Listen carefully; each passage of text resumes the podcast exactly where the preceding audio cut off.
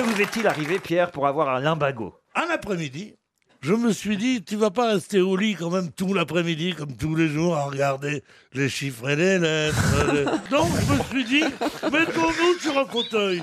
Ah, Parce que vous vous, vous voyez. Ah oui, dans notre. Ah ouais, ouais. Oui. Je m'assois sur le fauteuil.